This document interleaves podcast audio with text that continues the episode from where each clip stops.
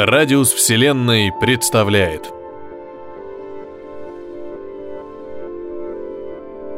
Максим Долгов. Удар Альфы.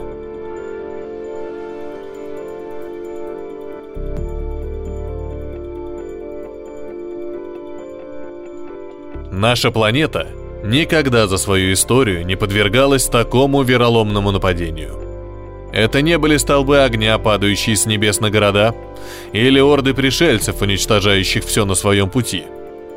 Многие даже не узнали, что произошло и кто виновник случившегося. То, что пришло из глубин космоса, показалось вначале нам незнакомым. Мы восприняли это нападение как банальную угрозу для всего человечества и даже не подозревали, что когда-то сами стали причиной случившегося – мне не пришлось бы долго объяснять, почему именно мы стали мишенью, если бы вы знали об эксперименте, поставленном за 25 лет до этого. Человечество уже не раз делало что-то подобное в стремлении изучить безграничные просторы Вселенной и каждый раз получало ответ, который слегка приоткрывал завесы тайны. Но однажды мы пошли еще дальше и построили небольшой корабль, способный преодолеть расстояние всей Солнечной системы. Он умчался с космодрома на огромной скорости, ведомый лишь одним членом экипажа, чье имя и происхождение было засекречено ввиду обстоятельств и того состояния, в котором находился космонавт во время всего полета. Я был главным в этом проекте ровно до тех пор, пока мы не потеряли связь с кораблем Альфа-1, а затем и весь проект был закрыт из-за предположений ученых о гибели экипажа. Не скажу, что мне было по душе это решение, но я поставил подпись в соответствующих документах, поскольку и сам постепенно стал терять веру в успех всей операции. Первые пять лет мы исправно получали данные с корабля. Отклонившись всего лишь на несколько градусов, капсула продолжала свое движение мимо орбит Марса, Юпитера, Сатурна, Урана, Нептуна и в итоге, вырвавшись за пределы известного нам космоса, исчезла на долгие 20 лет – для нас, как ученых, это была катастрофа, сравнимая с падением ракеты на старте.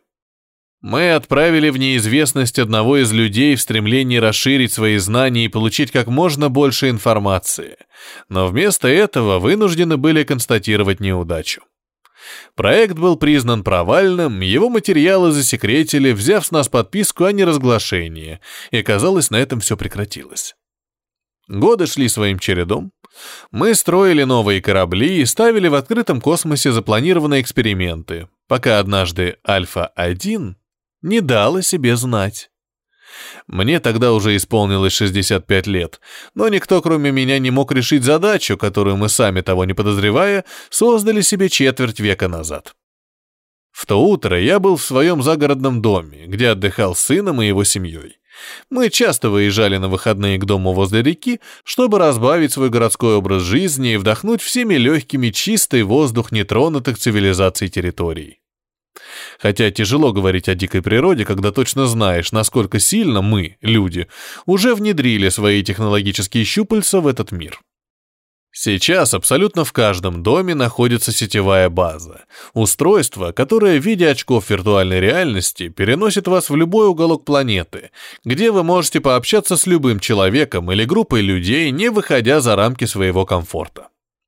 Иллюзия присутствия в этих очках настолько высокая, что все нейроны головного мозга воспринимают ее как реальность. Проект, созданный всего лишь 10 лет назад, получил настолько широкую популярность, что сетевая база стала неотъемлемой частью повседневной жизни каждого из нас.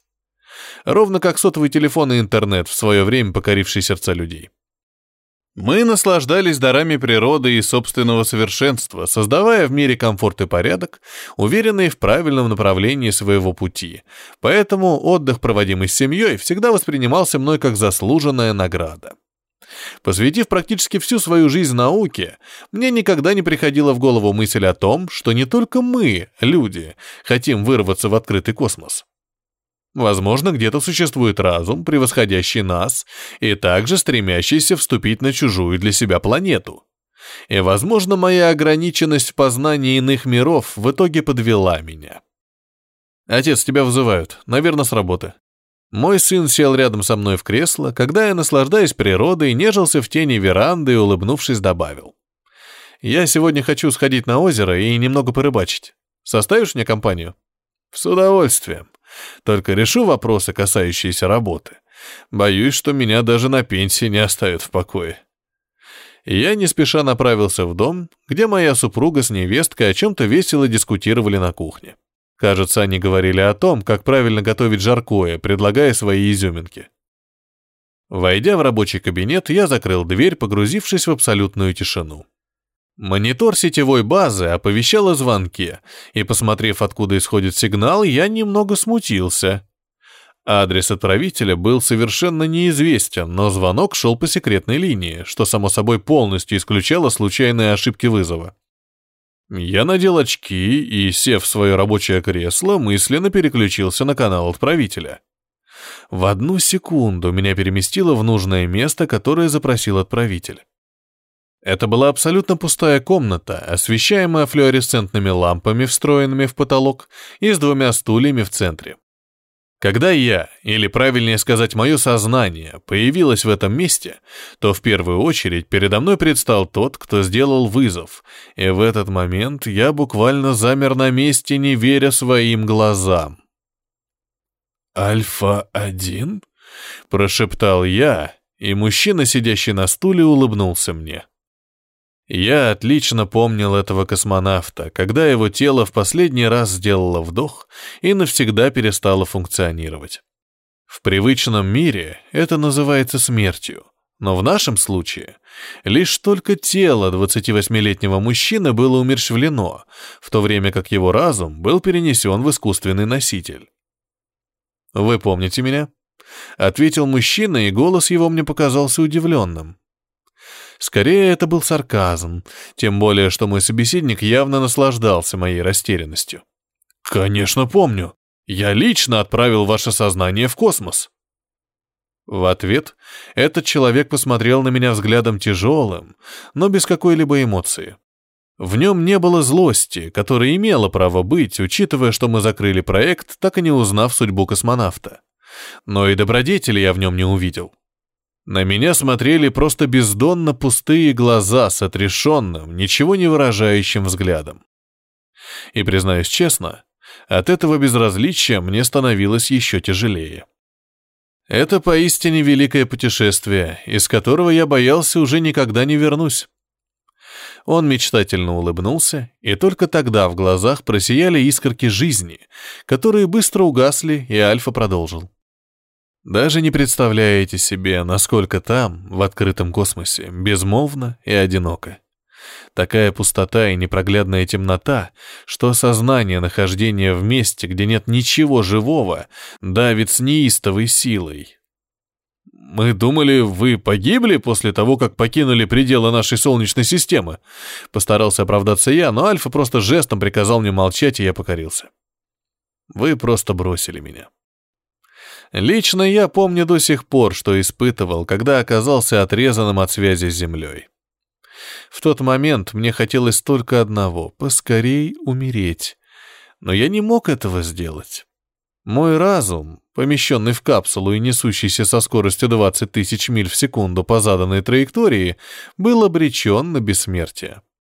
Знаете, эти системы поддерживания жизни работали исправно, даже когда я спустя много мучительных лет скитаний достиг поставленной цели. «Вы нашли то, что мы искали?»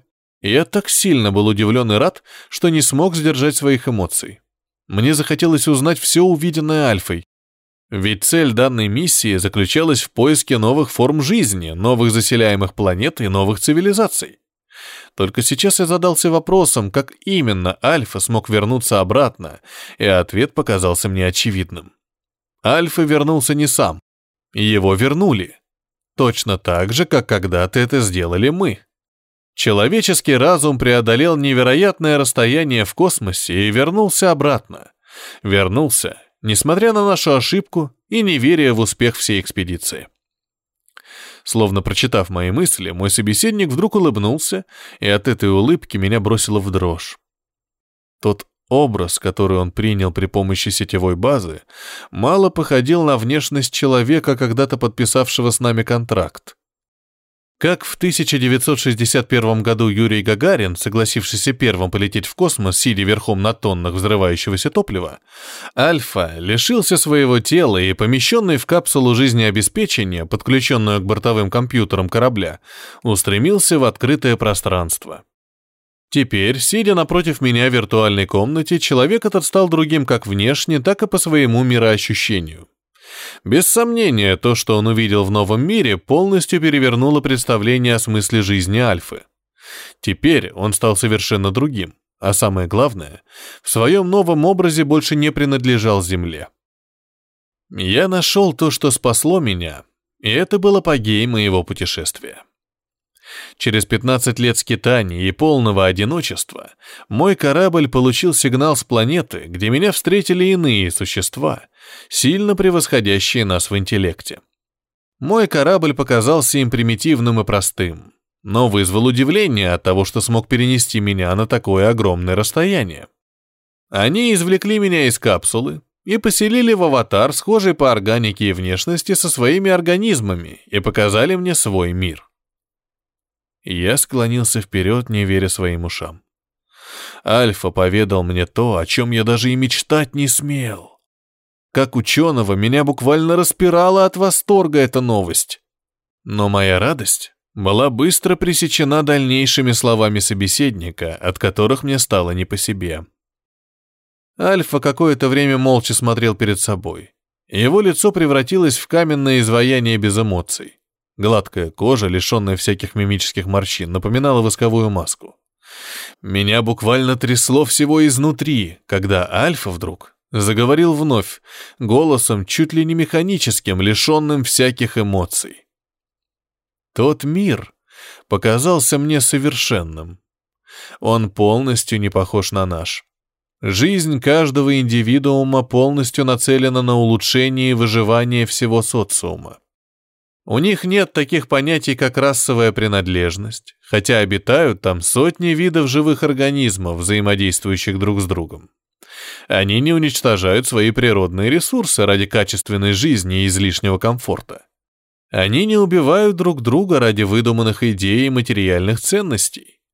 Понятие религии там вообще отсутствует, поскольку они не склонны винить в случившихся событиях выдуманные образы, никогда не существовавшие на их планете, и никогда не уповают на их снисхождение.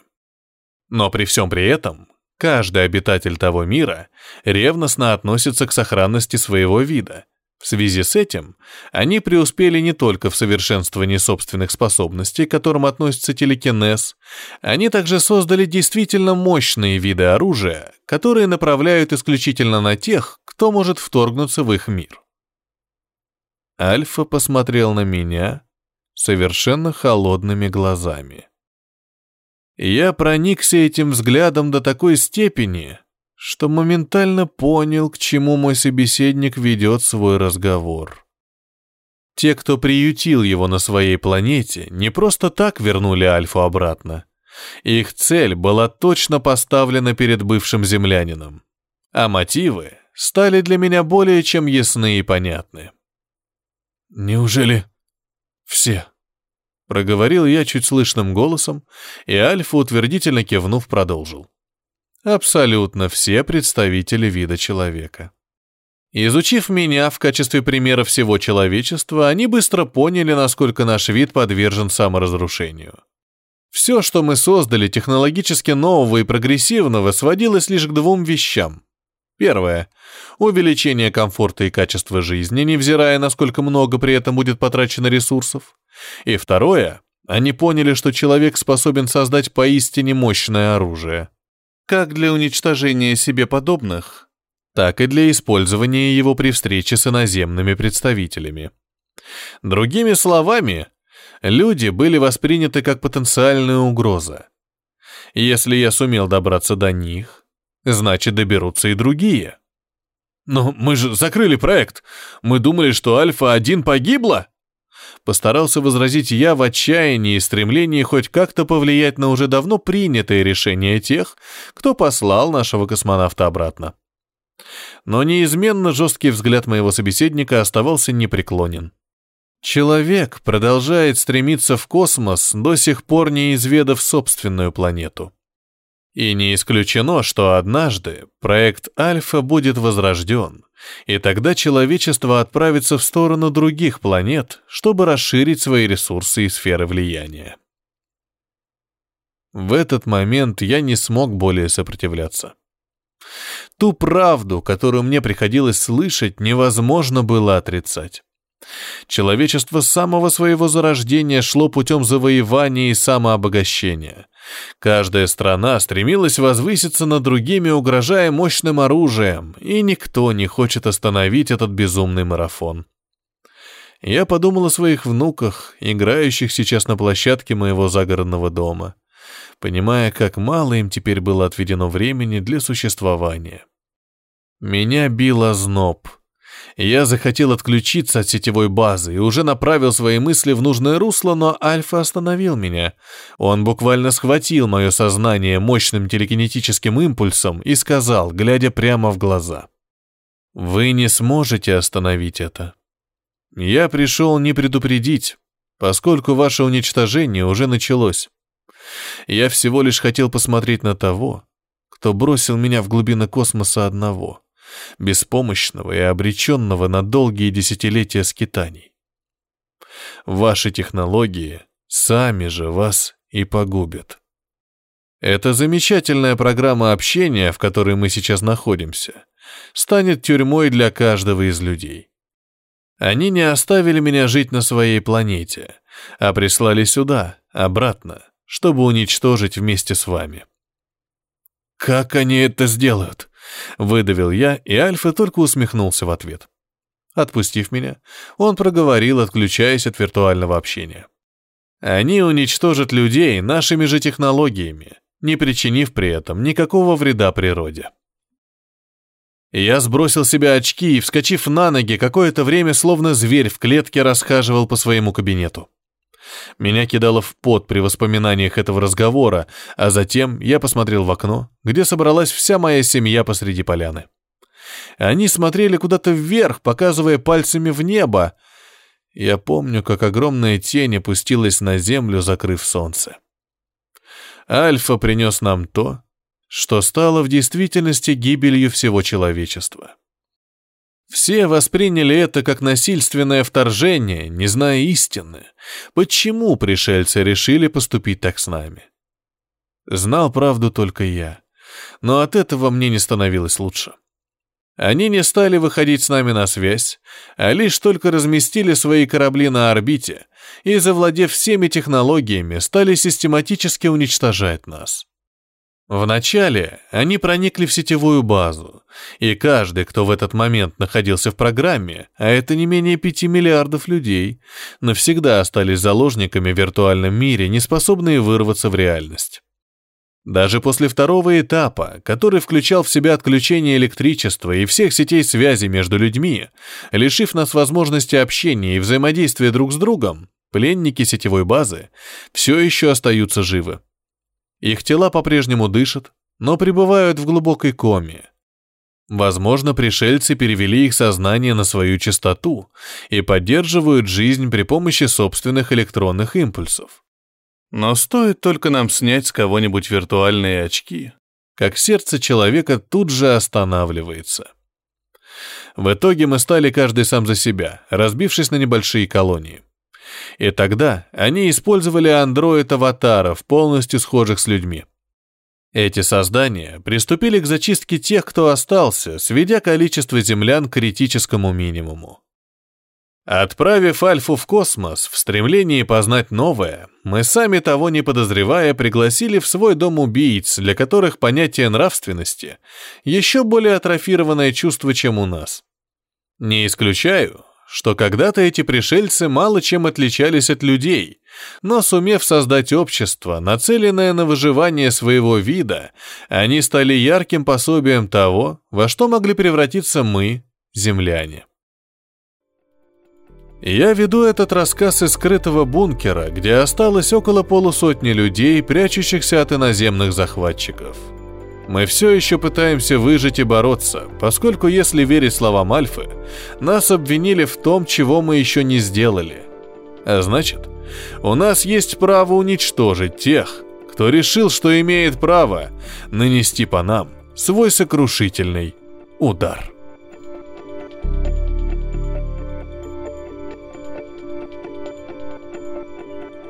Это был рассказ Максима Долгова «Удар Альфы». Для вас читал Петроник.